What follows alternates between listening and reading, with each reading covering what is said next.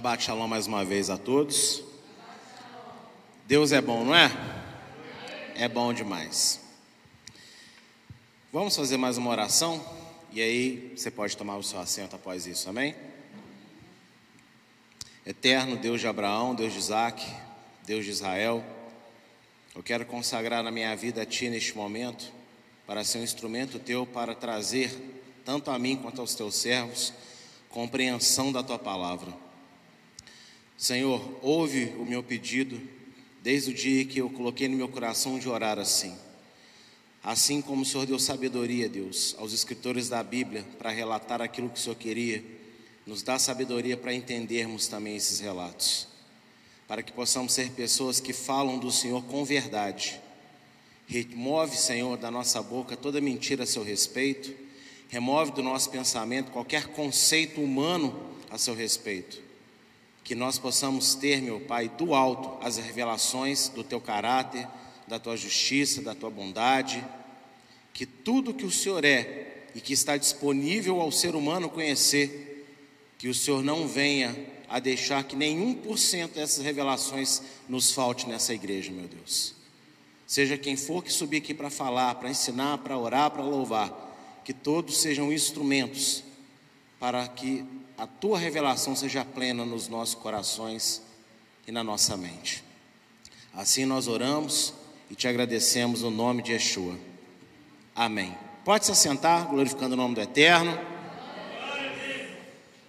Aleluia. Bem, Shabbat Shalom mais uma vez você que está aqui comigo. Shabbat Shalom a quem nos assiste também em casa. Nós estamos hoje na 27ª Parashat. Parashat é a palavra hebraica para porção. E o trecho que vai ser comentado hoje, ele compreende Levítico 12, verso 1 até Levítico 13, verso 59. É uma porção pequena, para quem leu e viu que é quase que duas, né, uma duas páginas, uma folha, você vira, já, já acabou. E você que nos acompanha, você que já está nessa casa há muitos anos, ainda não criou o hábito de ler as porções, basta nos pedir que nós, envia, nós enviamos para você uma lista, falando direitinho de qual é a semana, qual é o trecho que você tem que ler, quais são as leituras complementares que você faz para ajudar na compreensão da porção, porque é o compromisso dessa casa, amém? Então você que é membro desse lugar, você deve criar esse hábito. Já pensou? Né? Não era o pastor James que ia dar essa paraxá originalmente, não.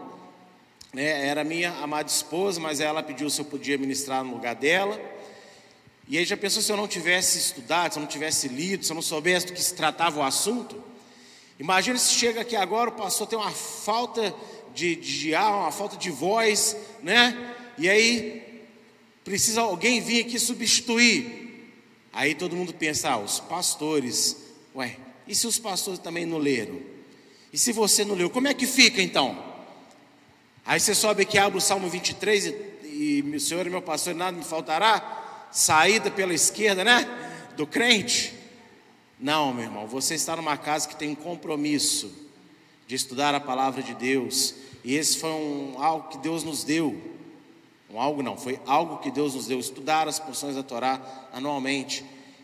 E você vai ver na ministração de hoje que mesmo parecendo que não tem nada para tirar, Deus sempre renova. Amém? A palavra dele nas nossas vidas. Então, estude as porções. Porque isso é uma forma de você na sua casa, na sua semana, na sua vida, estudar também a Bíblia. Glória a Deus. Eu quero dar um resumo do que trata a porção dessa semana. A Azria introduz a ordenança de Adonai quanto ao tempo de purificação da mulher, após ela receber os seus filhos. Se der à luz meninos, a purificação é de 40 dias, mas se der à luz a meninas, então a purificação é de 80 dias. O capítulo aí, de número 12, vai tratar especificamente sobre isso. Quando a mulher tem um menino, é 40 dias que ela, né, Deus considera para ela ficar pura. Quando é um, uma menina, é 80 dias. E apesar de muitos incrédulos e também crentes usarem mandamentos como este para declararem a Torá, a lei de Adonai, injusta e retrógrada, O verdadeiro servo de Deus sabe que ele é sempre bom. E ainda que não haja uma explicação sobre o tempo de purificação das meninas ser o dobro dos meninos, aquele que confia em Deus pela fé em Yeshua deve ter a convicção de que o mandamento foi dado dessa forma por amor às mulheres e não porque Deus as despreza. Se você precisa de uma explicação, ah, por que, que eu, a menina tem que ser 80 dias? Aí você pensa assim, nossa, então quer dizer que a menina é mais impura? Eu já penso que a menina é uma coisa tão especial que precisa de mais cuidado. Porque eu sei que o meu Deus é luz. Eu sei que o meu Deus é amor. Eu sei que Ele é justo. Então, não deixa pensamentos como esse entrar na sua cabecinha, não. Não deixa é, esse feminismo cultural dos dias de hoje fazer você, mulher, é, pensar que a Bíblia é machista, porque nós não estamos falando de escritos humanos, nós estamos falando das revelações de Deus escritas através de pessoas. Amém? Então, se Deus fez o mandamento dessa maneira, é por amor à vida de vocês e não por desprezo. Glória a Deus. Em 1 João 1, de 1 a 5, esse eu quero até ler com vocês, para reforçar essa questão da gente ter ter convicção do que Deus faz e por que faz. 1 João, capítulo 1, verso 5. Abra aí a sua Bíblia e eu vou pedir até para você ler comigo bem alto. Você pode ler na versão que tiver na sua Bíblia, não tem importância. Amém? O importante é que você leia o que está escrito aí no versículo 5 de 1 a João, um pouco antes ali de Apocalipse. Em reverência a essa palavra, né? Coloque-se de pé para nós fazermos essa leitura. 1 João, capítulo 1, o versículo de número 5. Amém, igreja? Vamos ler juntos então? E esta é a mensagem que dele ouvimos e vos anunciamos: que Deus é luz e não há nele trevas nenhumas. Pode se sentar. Você crê no que você leu aí na sua Bíblia? Então, tem por que você pensar que Deus discriminou as mulheres ao pedir 80 dias de purificação delas? Não tem. E assim você vai fazer com qualquer outro trecho da Bíblia Sagrada que você não entender. Você não entende? Então você confia que Deus é bom. Ele sabe por que ele deu dessa maneira. Glória a Deus. Trocando de mãozinha, senão não vai. Após o período da purificação, era exigido um sacrifício de expiação. E muitos questionam por que a gravidez da mulher é considerada pecado. Olha para mim por um instante. Esse foi um questionamento que a minha esposa me fez essa semana. E aí, quando ela me pediu para dar a ministração, eu falei: eu preciso de explicar isso para a igreja também. Eu acho que vai ser muito importante para a igreja entender o porquê que a gravidez é tida como pecado. Mas, assim como o censo em Israel contraria a palavra de Deus a Abraão, Gênesis 15, verso 5, Deus fala: olha, se alguém puder contar as estrelas e a areia, assim também vão poder contar a sua descendência. Então, o que, que Deus deu uma palavra de que ninguém vai poder contar Quantas pessoas vai haver dos teus descendentes? Então, quando é realizado um censo em Israel, precisa ser espiado, porque Deus falou que ninguém poderia contar, ainda que o próprio Deus peça para ser feito o censo, porque contraria a palavra de Deus. E lá em Êxodo 30, verso 12, Deus fala: olha, quando vocês fizeram um censo em Israel, que você ofereça ciclo de prata que é equivalente a cada alma contada para que não vocês não sofram maldição. Por quê? Porque Deus deu uma palavra, ninguém contará. Então, quando alguém conta, contraria a palavra dele. Estão entendendo isso? Também, por esse mesmo motivo, a gravidez das mulheres está sujeita à palavra de maldição que Deus concedeu a Eva por sua rebeldia no Éden. Gênesis 3, verso 16. Você dará a luz com dores. A mulher não era para sentir dor na gravidez originalmente, nem passar todos os problemas que ela passa. Mas a rebeldia de Eva deu isso à natureza dela, e por isso a gravidez de toda a filha de Eva precisa ser espiada. Levítico 12, verso 6, que é texto dessa porção de hoje. Não é você, mulher, que hoje está grávida, que pecou. Só que a sua carne vem da sua mãe, que é Eva. Então a carne dela sofreu uma maldição, com isso a carne das filhas dela recebe essa maldição hereditária por causa da natureza do pecado. Então por isso a gravidez precisa ser espiada, não é porque engravidar é pecado, não. Só que as dores são consequência do pecado no Éden e que carrega na carne. Os homens também carregam, porque a gente, né, a gente carrega é, no, na nossa carne todo o pecado de Adão. Entende o que eu quero dizer? A consequência do pecado. Então repita comigo, mulheres: a minha gravidez não é uma maldição. E aí, como que eu faço então, pastor? Como que eu vou oferecer esse sacrifício? Aí você deve lembrar que todo sacrifício de expiação foi substituído pela fé no Senhor Yeshua, porque Ele é o Cordeiro de Deus que tira o pecado do mundo. Então hoje a grávida não precisa de oferecer um cordeirinho porque ficou grávida, não. Yeshua é a expiação desse pecado. Tudo que significa expiação de pecado, Yeshua é o alvo. Amém? Vocês então nessa manhã conseguiram entender por que, que a Torá fala de espiar a gravidez da mulher? Por causa disso. Não é gostosinho você aprender? Nem tudo temos resposta, mas algumas coisas nós temos resposta para aprender. Aleluia. O restante da Paraxá lida com a lepra.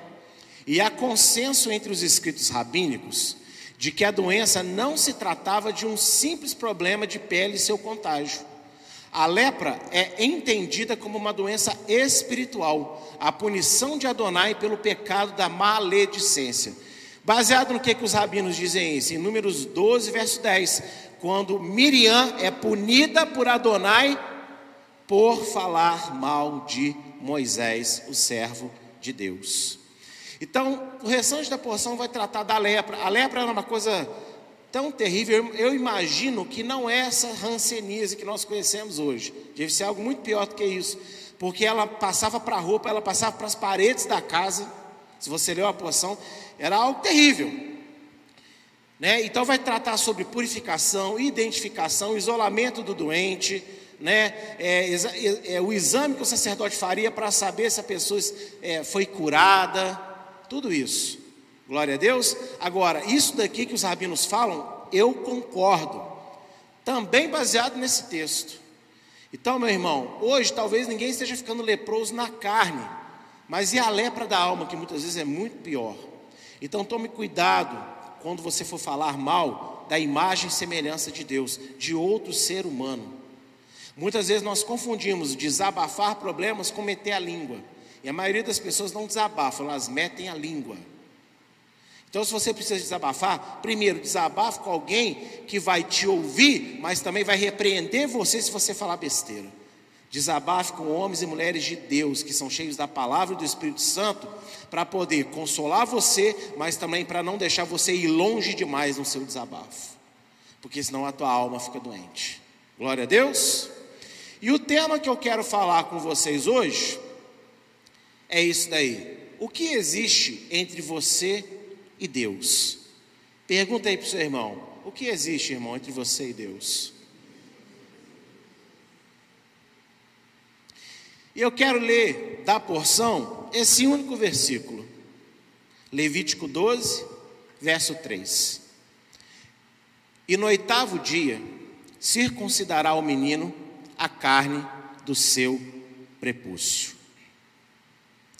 A circuncisão é explicada de forma científica hoje, como proteção a vários tipos de infecções, estimulante à fertilidade masculina, etc. O pastor Diogo até trouxe aqui para nós essa informação, né, no dia que ele ministrou. Porém, ela se trata da aliança eterna entre Abraão e Adonai Deus, e também com os descendentes dele em suas gerações. Gênesis 17, verso 7 você vai ter essa informação.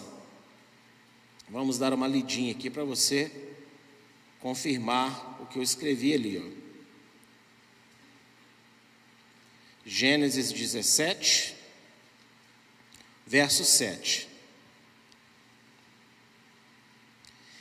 Estabelecerei a minha aliança entre mim e ti e a tua descendência depois de ti em suas gerações por aliança perpétua, para te ter a ser, não, para ter, para te ser a ti por Deus e a tua descendência depois de ti.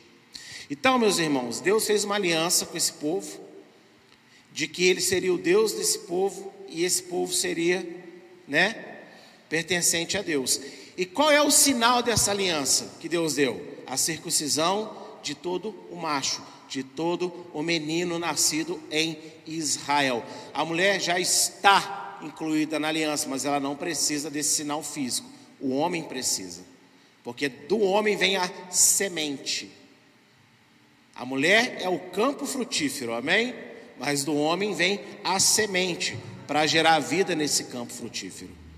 Então hoje, é, a ciência atesta sobre a questão da saúde. Eu mesmo, há algum tempo atrás, eu tive uma pequena infecção no meu órgão e o médico me aconselhou a fazer ali né, a circuncisão, ou que alguns conhecem como operação de fimose, né, não é a mesma coisa, mas é quase igual, porque impede muita coisa de ruim acontecer aos homens. Só que hoje eu não quero focar nesse aspecto. Eu quero focar no aspecto que circuncisão é um sinal da aliança entre Deus e o, homem que ele escolheu, Abraão, e toda a sua descendência. Para aquele que não sabe o que é circuncisão ainda, o órgão masculino ele tem uma glande, uma cabeça, e tem uma pele que cobre, né, essa glande. E aí o que é feito?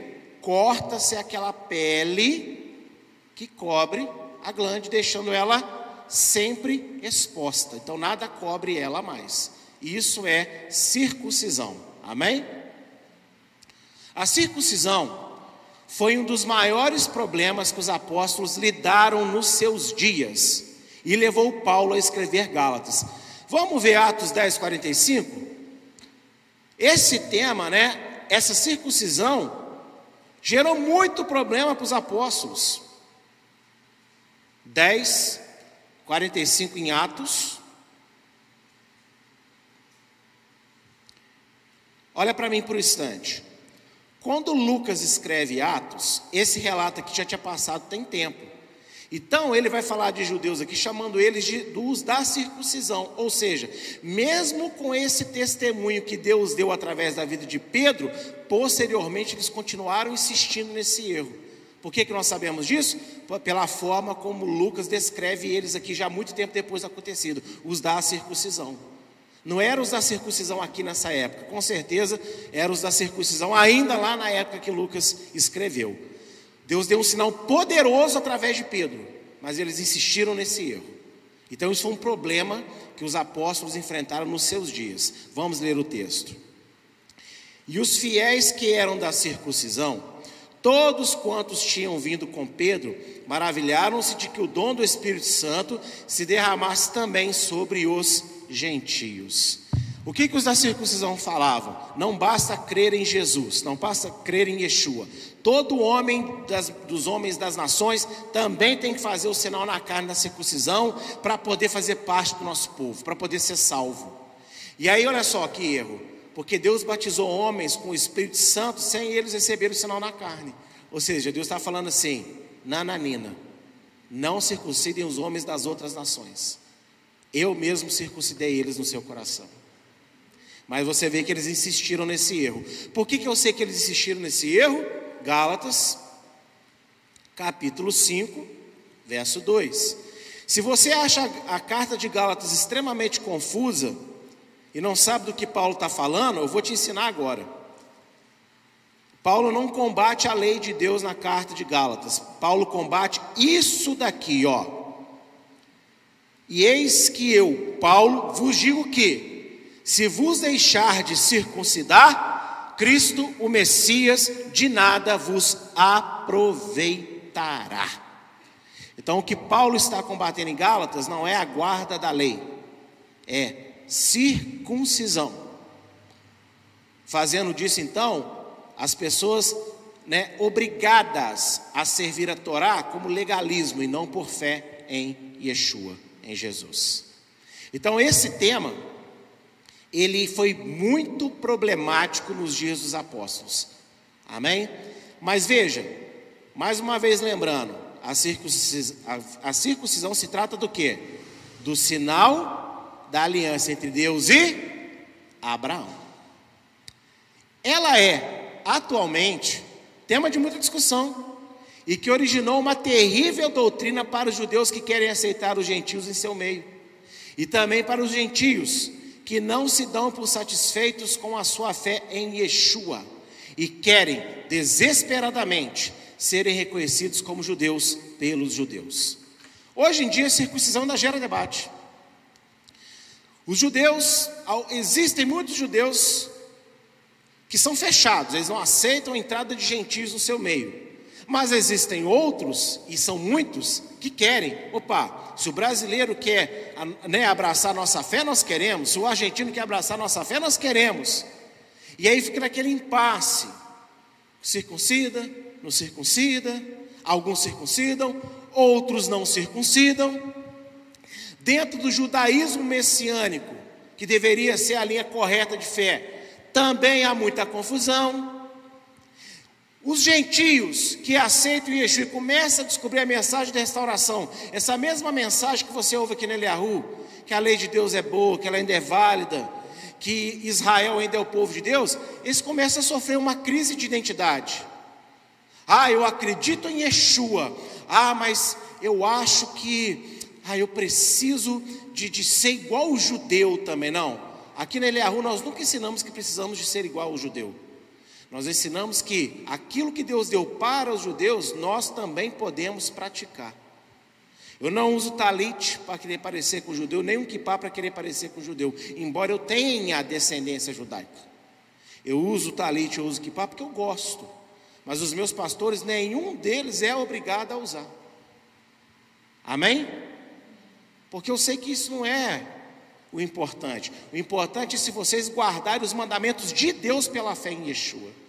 E essa é a dedicação da nossa igreja. Agora, logicamente que nós vamos nos parecer muito mais com uma sinagoga no sentido daquilo que nós trazemos como elementos para a fé, do que com é, outras denominações protestantes ao redor do mundo que incluíram dentro da sua liturgia elementos e tipos de práticas que nem estão na Bíblia. Amém, queridos? Agora, esses gentios, quando começam a descobrir essa mensagem, eles começam a querer ser judeus. Eles começam a entrar em judaísmo, lembrando que judaísmo não tem nada a ver com é, mandamento bíblico judaico, são duas coisas completamente diferentes. Judaísmo é uma religião que os judeus criaram, baseado nos escritos rabínicos, que até tem um pouco de Bíblia, mas a maior parte não tem. É baseado nos comentários daqueles que falaram sobre a Bíblia. Então tem muita, tem muito adendo, tem muita coisa ali. E é essas coisas que Yeshua combatia nos dias dele. Ele não combatia os mandamentos de Deus dados aos judeus, ele combatia o acréscimo, a invenção de moda. Amém? Lembra quando ele diz? Vocês colocam fardos pesados sobre as pessoas. O fardo pesado não era a lei de Deus, era o adendo, era o acréscimo. E a igreja faz igualzinho hoje também. O que tem de igreja cheia de doutrina que não existe na Bíblia é muita coisa. Amém? É muita. Então esses gentios, quando começam a conhecer a restauração, eles começam a sofrer uma crise de identidade. Se você tem descendência judaica, é bom que você descubra sobre ela, porque está profetizado que Deus quer né, trazer você de volta. Agora, se você não tem certeza disso, não precisa ficar preocupado, não. Ai, mas ai, eu queria tanto fazer parte desse povo. Aqui, você faz. Em Yeshua você já faz parte do povo de Israel. Você não precisa ter sangue de Abraão nas vezes para ser filho de Abraão. Yeshua cravou na sua alma, no seu espírito, no seu coração, filho de Abraão, pela fé. E aí, essa necessidade, tanto dos judeus de aceitar os gentios, e tanto dos gentios de querer ser aceito pelos judeus no seu meio, eles criaram uma doutrinazinha bem perversa. Aqui na igreja, alguns já me ouviram falar, mas baseado numa conversa que, que eu, nem que eu, que eu tive, na verdade, mas numa coisa que o Wilson me mandou esses dias, e que eu já passei por isso também, eu fiquei muito preocupado e achei necessário falar sobre isso. Que essa doutrina aqui, ó, os Binei Noah. Binei Noah, sabe o que, que é? Os filhos de Noé. Ah, olha só que inteligente que o judeu criou e o gentil está aceitando. Já sei. Não vamos circuncidar eles, porque vai gerar escândalo. Então, eles não são filhos de Abraão, eles são filhos de Noé. Filhos de Abraão somos nós judeus. Eles são filhos de Noé. Então eles vão guardar as sete leis noéticas. Mas a Torá nós guardamos. E aí eles não precisam circuncidar. Mas eles são filhos de Noé. Deixa eu falar uma coisa para você. Aqui na igreja, graças a Deus, vocês estão protegidos. Dá glória a Deus por isso, tá? que você não tem noção das coisas que pessoas lá fora que querem buscar a palavra que vocês aprendem, acabam lidando. Você está num ambiente protegido. Onde você aprende mais da palavra, mas protegido por Deus, pelo Espírito Santo. Através de uma liderança que foi guiada por Deus a entender o que ensinar. Não estou gloriando a igreja, não estou dizendo só o que é verdade.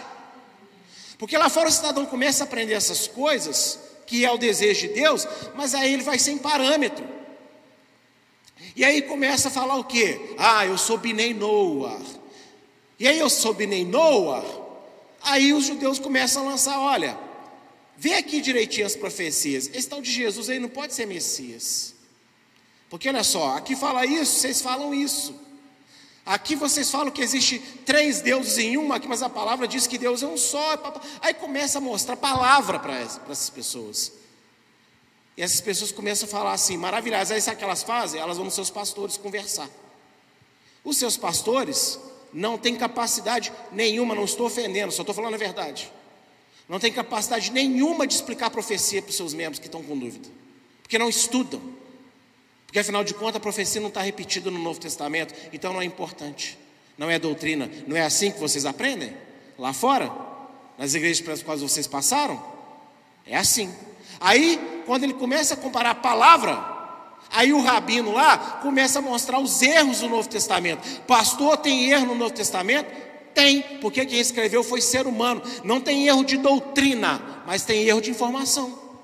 Lucas escreve que Sara está enterrada num lugar, mas a Torá fala que ela está enterrada em outro. E se você não entende o que é inspiração divina, aí você, opa, então o Novo Testamento realmente não é confiável. Ai meu Deus! E aí começa a dar ouvido lá para o rabino, para o judeu, que não é crente em Yeshua ainda.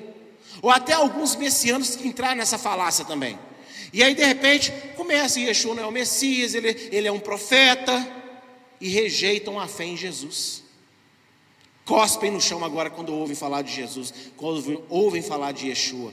E é por isso que nessa casa, toda vez que eu posso, eu falo e vou falar de novo. Se você começou a nos seguir, pensando que em algum momento você vai me ouvir falar aqui que Yeshua não é Deus, já pode partir para outra live, para outra igreja, porque aqui você não tem lugar. Aqui eu declaro abertamente como líder dessa casa: Yeshua é Deus, é o Filho de Deus e pronto. Aqui essa é muito clara essa doutrina. Não há dúvida. E aí, está entendendo o perigo desse tal de Binei Noah? Aí a pessoa, ela começou pela fé, voando no Espírito de Deus. Mas aí ela acaba agora se apegando ao quê? A judaísmo. Ao invés de se apegar aos mandamentos de Deus, que os judeus deveriam viver de forma correta. E isso tudo foi gerado pelo quê? Pelo assunto circuncisão. Então, pastor, a circuncisão é uma maldição. Não fale isso. Quem criou a circuncisão? Deus. Eu só estou aqui esclarecendo para vocês algumas coisas. Amém?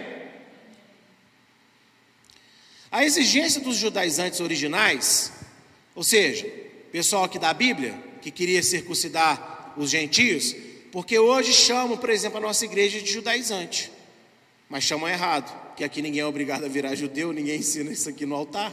Amém? Então, os judaizantes originais tinham uma exigência de que os gentios que quisessem praticar a Torá e celebrar as festividades bíblicas de Israel deveriam então se circuncidar, e essa exigência deles era legítima.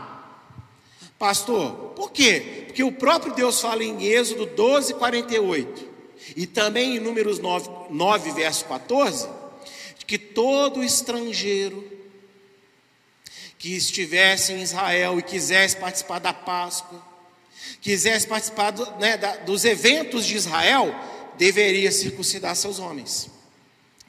Então, lá em Atos 15, quando tem aquela reunião, que nós vamos fazer com os gentios, a exigência desses judaizantes era legítima. Eles não podem participar dessas coisas se eles não forem circuncidados. O problema é que eles não entenderam que Deus deu uma solução para esse problema. Se é exigência do próprio Deus, então o próprio Deus tem que resolver esse pepino. Sim ou não? Claro que sim. Lembra quando eu mostrei aqui no início para vocês, ainda no resumo da Paraxá, Deus falou que ninguém poderia contar. Mas se alguém contar, então ele, ele proveu o que? Expiação.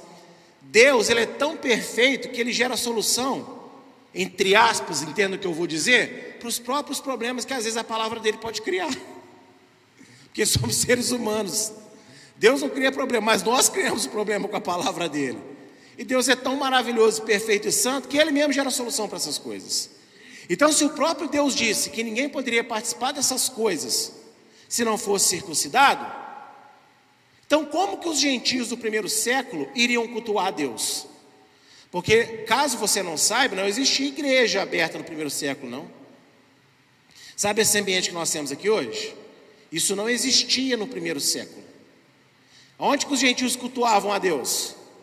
Nas sinagogas com os judeus. Então, como que eles iam fazer parte do culto? Chegando uma Páscoa, então os gentios ficam em casa, só os judeus vão para o culto?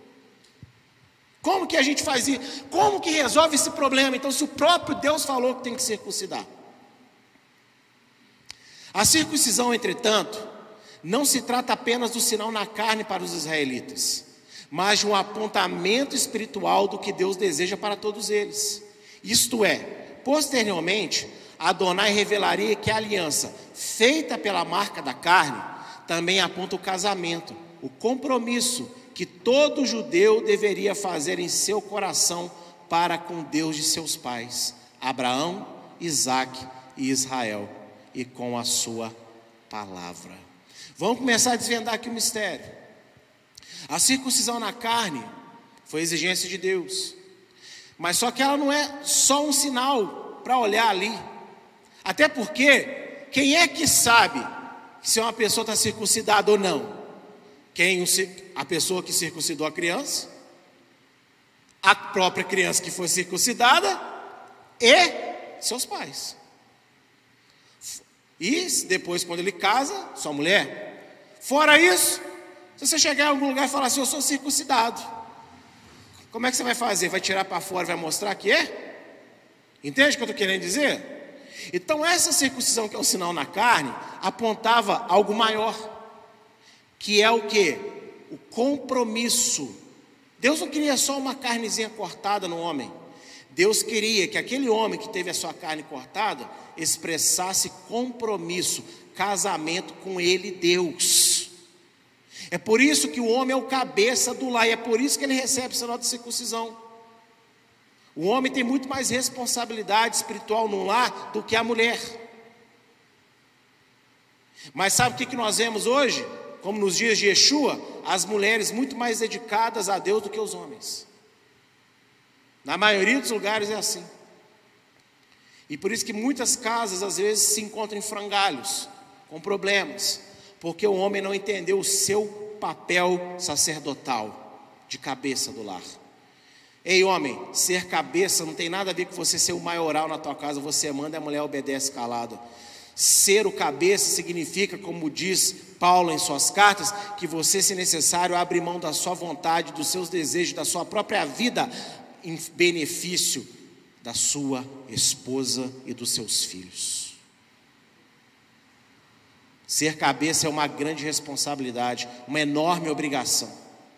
Tem nada a ver com a mulher abaixar a, cabeça para você, porque se você fala besteira, como é que ela vai abaixar para você? Se você faz bobagem, como é que ela vai acatar o que você fala? Agora, quando você fala o que é de Deus e você faz o que é de Deus, Deus vai colocar na mulher a segurança de confiar na sua administração. Se não for desse jeito, nunca irá funcionar. Estão entendendo? É assim que funciona. Então, nós homens, repita comigo: ser cabeça não é ser o mandão, é ser o que mais se responsabiliza. Amém, queridos? Então, Deus com a circuncisão quer apontar essa aliança no coração. Mas, pastor, ainda não resolveu o problema. Olha só, primeiro vamos confirmar essas informações. Deuteronômio 10, verso 16. Lá no final da vida de Moisés, Deus, Moisés ele vai falar: circuncidai, pois, o prepúcio do vosso coração, e não mais endureceis a vossa serviço. Ou seja, não sejam temosos, circuncidem o coração. Mas olha a linguagem que Deus está falando. Sabe por quê? Circuncidar a pele ali, para a criança é fácil. Ela acabou de nascer, você corta ela, ela chora, ela sangra, mas no outro dia nem lembra mais. Esse é o benefício de ser bebê. Agora você imagina lá Abraão, 90 anos de idade. Abraão, corta aí, ai, ai, ai, ai, ai. Com facas de pedra. Está achando que você vai ali no, no, no Albert Seib, no Monte Sinai, né? anestesia. Doutor romântico, né, o pastor Vitor? Não. Eu chamo o médico, pastor Vitor, o meu médico também, proctologista, doutor Giande, o doutor romântico. Não. É ali na faca de pedra. Três dias de febre, de fraqueza, conforme descreve a Bíblia. Então não era fácil. Então, que, olha como é a lógica de Deus. É muito mais fácil você circuncidar o coração do que circuncidar a carne. E a carne ser circuncida com muita facilidade. Então circuncide o coração. Deuteronômio 30, verso 6, Deus ele chega a dizer: olha, circuncidem o seu coração e guardem a minha lei, guardem os meus mandamentos. E essa informação é importante. Vamos ler? Deuteronômio 30, verso 6. Olha só o que diz: E Adonai teu Deus te circuncidará o teu coração e o coração da tua descendência, para amares Adonai, Adonai teu Deus com todo o seu coração e com toda a sua alma, para que vivas. Se você ler o restante aqui do texto, você vai ver Deus falando que vai colocar no coração das pessoas os mandamentos, os estatutos, os preceitos. E aí, Jeremias 4, a parte A do versículo 4 também fala: Circuncidai-vos a Adonai, e tirai os prepúcios do vosso coração, ó homem de Judá e habitantes de Jerusalém. Ou seja, quando Deus está exortando alguém, Deus está falando, ó, tira o prepúcio. Quando Deus está falando circuncide o coração, está falando o quê? Faz uma aliança comigo, se casa comigo. Isso que Deus está dizendo. E agora eu vou dar para você a solução do problema. Como que Deus solucionou esse problema? Através da explicação do apóstolo Paulo, que com extrema maestria diz aos colossenses que podiam celebrar as alianças dadas a Israel, apesar de não ter a circuncisão na carne, pois tinham adquirido a espiritual do coração, que lhes fora dada pelo próprio Messias, o Senhor Yeshua, o Filho de Deus. Como que Deus resolve o problema? Muito simples. Os judeus têm a marca na carne. Como que eu vou marcar os gentios então e não precisar de circuncidar a carne deles? Mas aceitem o meu filho Yeshua, que ao aceitarem ele, o próprio Deus circuncida o nosso coração. E aí, nós agora estamos habilitados para participar das festividades de Israel. Entende? Vamos ver isso na Bíblia? Colossenses 2, de 9 a 13. Porque nele, nele quem? Yeshua, habita corporalmente toda a plenitude da divindade. E estáis perfeitos nele, que é a cabeça de todo principado e potestade, no qual também estáis circuncidados com a circuncisão feita por mão, no, é, feita por mão no despojo do corpo e dos pecados da carne, pela circuncisão no Messias, sepultados com ele no batismo, nele também ressuscitaste pela fé no poder de Deus, que o ressuscitou dentre os mortos. E quando vós estáveis mortos no pecado e na incircuncisão da vossa carne, vos vivificou juntamente com ele, perdoando-vos as vossas ofensas, ou todas as vossas ofensas. Você entendeu o texto? Olha o que, que Paulo está dizendo. Em Yeshua, vocês estão perfeitos. Por que, que Paulo está dizendo essa linguagem? Porque os colossenses estavam sendo criticados, porque não eram judeus, não tinham circuncidado os homens e queriam fazer as coisas dos judeus. Então eles eram criticados tanto pelos outros gentios Palhaçada é, vocês não são judeus. Quanto pelos próprios judeus da circuncisão. Não adianta só ter Yeshua, vocês têm que circuncidar também. E Paulo chega com a solução aqui. Nele, Yeshua, vocês estão perfeitos. Significa que vocês não precisam de mudar nada na carne de vocês. Porque vocês eram incircuncisos na vossa carne. Só que o próprio Messias circuncidou vocês no lugar mais importante de todos, que é o coração. E aí você vai entender agora, olha lá, ó, tá vendo? Circuncidados pela mão do próprio Messias. E agora você entende, ué, ah, que repetiu. Você entende aqui agora o verso 16. E assim, ninguém vos julgue pelo comer ou beber, ou por causa dos dias de festa, ou de lua nova, ou dos sábados. Como é que as pessoas interpretam o verso 16? Ninguém me julga porque eu não faço essas coisas de judeu. Mas aí não faz sentido com o argumento anterior de Paulo. O argumento de Paulo de 9 a 13 só faz sentido se os colossenses estivessem sendo criticados por fazer o sábado, por guardar a alimentação bíblica, por guardar as festas. Por isso que Paulo antes dá o argumento: vocês foram circuncidados no Messias, ou seja, vocês estão perfeitos, vocês cumprem os requisitos do próprio Deus. Então ninguém enche a paciência de vocês. Ninguém pode entrar por essas portas e encher a minha paciência, porque aqui eu celebro Pessar. Porque no Messias todos nós fomos circuncidados. E podemos praticar essas coisas. Então nem o judeu entende, nem o gentio, às vezes, muitas vezes crente entende. E criticam-nos indevidamente. Então está vendo como é que a circuncisão é uma coisa que você precisa entender mesmo, mesmo nos dias de hoje? Ah, mas eu não sou judeu, não preciso guardar sábado. É, você não é judeu, mas você foi feito co-participante das bênçãos de Israel. Vamos ler isso na Bíblia também? Efésios. Logo ali depois de Gálatas. Eu quero ler primeiro o versículo 6 do capítulo 3. Efésios 3, verso 6.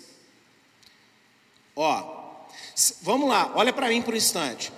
Se a igreja é o novo Israel de Deus, você vai concordar comigo que teria que estar escrito assim: herdeiros e não co-herdeiros.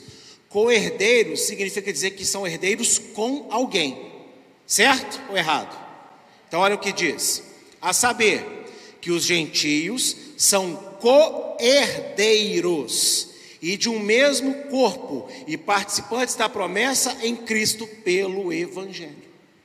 Olha para mim, co-herdeiro de quem? Quem que já era herdeiro antes das nações aceitarem Yeshua? Quem que recebeu a aliança entre Deus e Abraão? Israel, os judeus. Então, em Yeshua, todo gentio é feito então co-herdeiro. Volta agora lá no capítulo 2, de 10 a 14. De forma a com. Opa, estou no capítulo 1, perdão. Virou a folha que o vento. Porque somos feitura sua, criados no Messias e Yeshua para as boas obras, as quais Deus preparou para que andássemos nelas. Portanto, lembrai-vos que vós, noutros tempos, éreis gentios na carne, e chamados incircuncisão pelos que na carne se chamam circuncisão, feita pela mão de homens que naquele tempo estavam sem o Messias, separados da comunidade de Israel, estranhos às alianças da promessa, não tendo esperança e sem Deus no mundo. Mas agora no Messias Yeshua, vós que estavam longe, já pelo sangue do Messias chegaste perto. Olha para mim. De quem que você estava longe? No verso 12 aqui, de quem? Que de Deus o que? Vamos ler de novo aqui no verso 12: separados da comunidade de Israel. É português, interpretação básica de texto. O versículo 12 fala que estavam separados de quem? De Israel. Então, através do Messias, nós chegamos perto de quem estávamos separados. Porque ele é a vossa paz, do qual ambos fez os, ambos os povos fez um, derrubando a parede de separação que estava no meio. No verso 15 fala que é, a separação é feita através da lei de mandamentos. Só que o grego aqui foi traduzido de forma muito criminosa, porque no grego não está escrito nomos, está escrito dogma. E dogma não é mandamento de Deus, dogma é mandamento de homem. Ou seja, a circuncisão que os judeus queriam aplicar nos gentios era devida ou era indevida? Indevida. Isso é doutrina de quê? Depois da manifestação de Yeshua, essa doutrina passa a deixar de ser doutrina de Deus e passa a ser doutrina humana. Porque o próprio Messias circuncidou o coração de toda pessoa que crê. Então, Êxodo e Deuteronômio, Êxodo e Números, está o que? Resolvido o problema. Então, o pastor Vitor, que não é judeu, ele pode guardar peça, comer peça, os elementos de peça de Páscoa, sem nenhuma culpa na consciência, porque Jesus circuncidou o coração do pastor Vitor circuncidou o coração. Ó, a circuncisão da carne é só para os homens, mas Yeshua circuncida o coração até das mulheres. Olha que coisa linda. Então entende aqui agora Colossenses melhor? Não faz mais sentido agora? E como é que o verso 17 fala em Colossenses? Porque essas coisas são sombras futuras e o corpo é Cristo. Algumas versões de Bíblia falam são coisas passadas. Também é uma tradução criminosa, porque o grego fala futuro. Eles traduzem passado para você não entender que essas coisas apontam o reino eterno de Cristo. E aí, da onde sai a sombra? De Cristo, não é isso? Da onde sai a sombra que você projeta? Vamos supor que eu estou num lugar, não estou enxergando direito, e aí eu vejo a sua sombra. Se eu seguir essa sombra, eu vou chegar aonde? Em você, não vou? Então, quem é o objeto da sombra? Você, certo? Festas bíblicas, sábado, lei alimentar, são sombra de quem? Quem é o objeto da sombra dessas coisas? Yeshua. Então, se eu praticar essas coisas, eu vou me aproximar de quem? De Yeshua. Mas a igreja entende sombra como coisa má. Isso é sombra, algo nebuloso. Não. Vamos entender direitinho as coisas.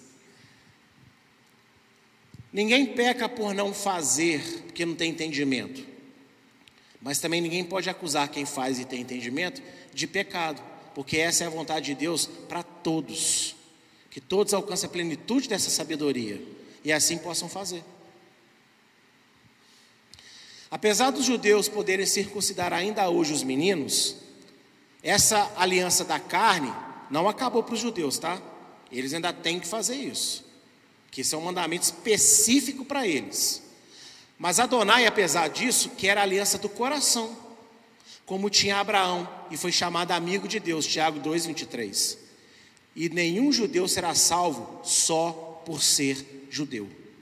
Então você que é cristão e que começou a aprender um pouquinho sobre restauração, e está mergulhando em aprender hebraico, hebraico, hebraico, é, é, Talmud, Talmud, Talmud, comentário rabínico, rabínico, rabínico, de rabínicos não messiânicos, genuínos, verdadeiros e atestados por essa casa ou pelo ensinante de Sião, cuidado, para você não abraçar essa doutrina de, enganosa de Bineinor aí, tá bom?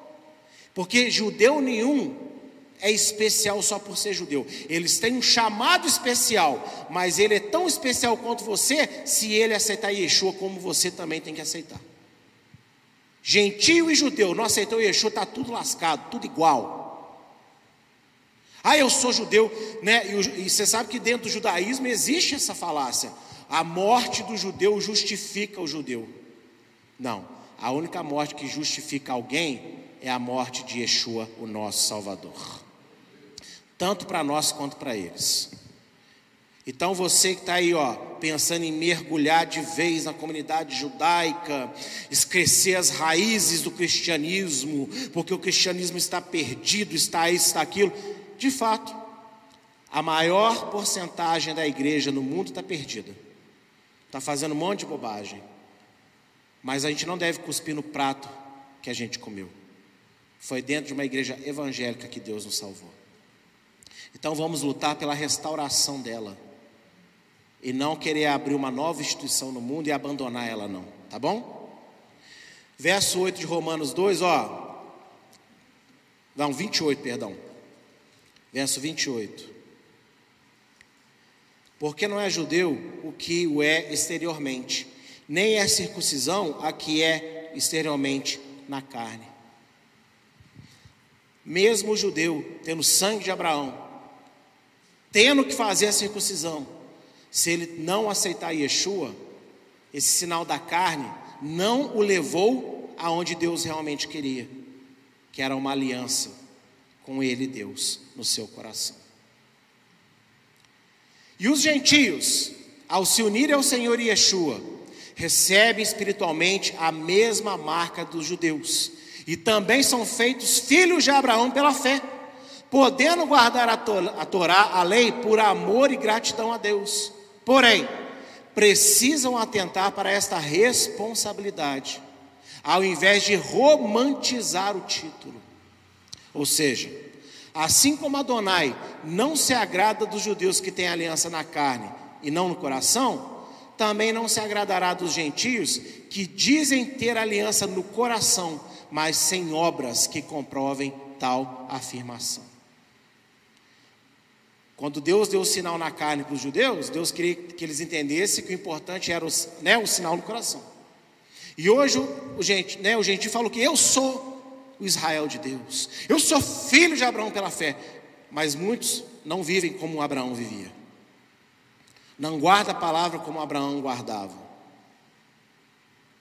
fala de fé, mas não vive a fé, faz tudo o que é errado todo mundo faz, mas é filho de Abraão.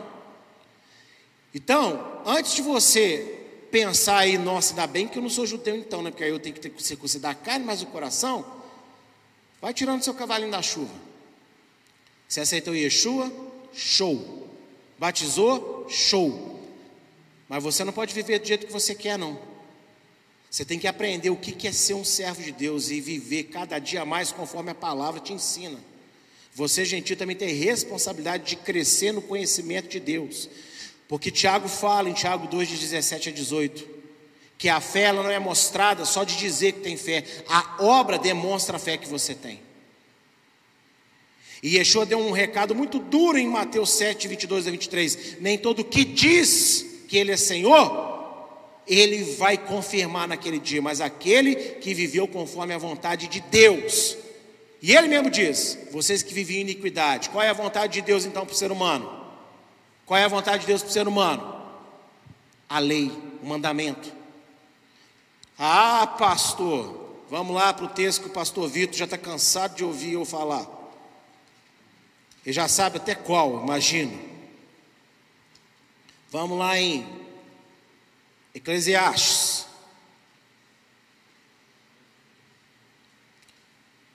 Doze, treze.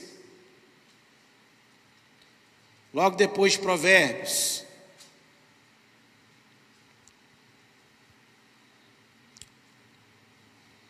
Olha o que diz. De tudo que se tem ouvido, o fim é: teme a Deus, guarda os seus mandamentos, porque isso é o dever de todo homem. Eclesiastes 12, 13. Vê se isso bate com outro versículo, vocês estão cansados de me ouvir falar aqui também. Apocalipse 14, 12. Então, segundo Eclesiastes, qual é o dever de todo homem, todo ser humano? Temer a Deus e guardar mandamento. Aí, o que é temer a Deus? Aí agora Apocalipse vai ensinar para você, ó, 14, 12. Aqui está a perseverança dos santos. Os que guardam o mandamento de Deus, olha para mim. Guardar o mandamento de Deus aqui é igualzinho guardar o mandamento de Deus em Eclesiastes, não é? Agora olha só o que, que muda. E a fé é em Jesus, é em Yeshua. O que, que é temer a Deus? Aceitar o sacrifício do próprio Deus. Guardar mandamento é guardar mandamento. Temer a Deus é ter Yeshua como Salvador. Esse é o dever de todas as pessoas. E aí agora, eu vou finalizar, porque o tema de hoje é o que há entre você e Deus, né? Então, se você um dia aceitou Yeshua, significa dizer que você entrou na aliança da circuncisão de Abraão, não a física, mas a que ela apontava, a espiritual, que é realmente importante. E aí eu quero ler Mateus 6, verso 21, que é a mesma leitura de Lucas 12, 34, que diz assim: porque onde estiver o vosso tesouro, também aí estará o vosso coração. E aí eu quero perguntar para você se a circuncisão que está no teu coração, ela foi feita com Deus ou ela foi feita com outras coisas dessa vida? Onde que está o teu coração? Onde está a tua aliança? Onde está o teu casamento espiritual? Porque naquilo que você se preocupa, se dedica e não vive sem, é ali que a sua alma está. E é ali que a tua circuncisão estará também. E se essas coisas não forem Deus, na volta de Yeshua, como que você acha que você vai ser salvo? Como que você acha que ele vai confirmar você? E eu pergunto para você, meu irmão, minha irmã, onde está o teu coração?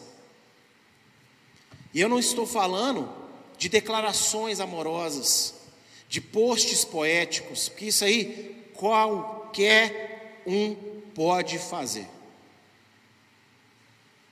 Mas de expressar a sua fé em obediência à palavra, deixar o seu caráter ser moldado conforme a palavra, deixar a sua vida ser direcionada conforme a palavra viver os seus relacionamentos conforme a palavra, usufruir das tecnologias e prazeres desse mundo conforme a palavra, porque em tudo isso, se nós fazemos aquilo que queremos, que pensamos, não aquilo que a palavra indica, a nossa circuncisão está errada. Quando um menino judeu é circuncisado, circuncidado quando criança, você não tem a dúvida. Deus está presente naquele momento, porque é filho de Abraão. Então Deus está ali, Ele está abençoando aquela circuncisão, mas Ele quer o que? Aquela ali? Ele quer que aquela ali vá para onde? Para o coração. Assim também, quando você passa pelas águas e aceita Yeshua, Deus está presente no seu batismo.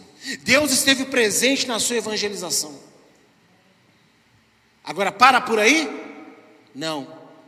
Isso que aconteceu tem que vir agora aqui, ó, traduzido na minha vida, nas minhas atitudes, no meu tratamento com as pessoas.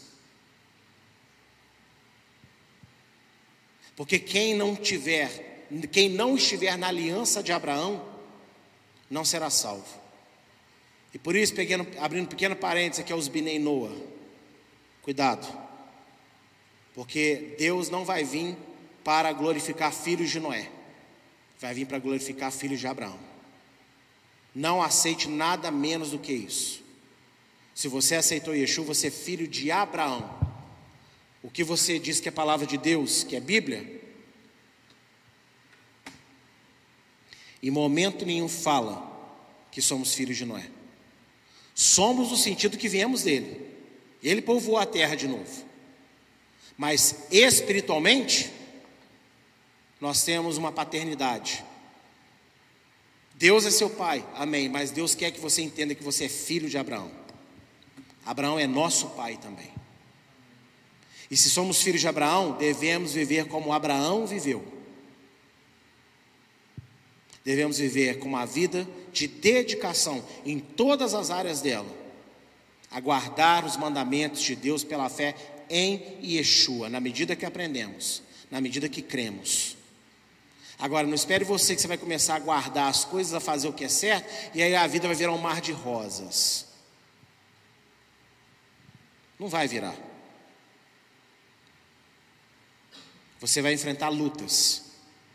Você vai enfrentar adversidades, porque você está fazendo a coisa correta, conforme Deus deseja. E nos dias de hoje, isso está se tornando mais claro a cada dia. Então, o que há entre você e Deus? Qual é a aliança que está no seu coração? Medite sobre isso. Amém? E eu agradeço minha oportunidade nessa manhã, no nome de Yeshua.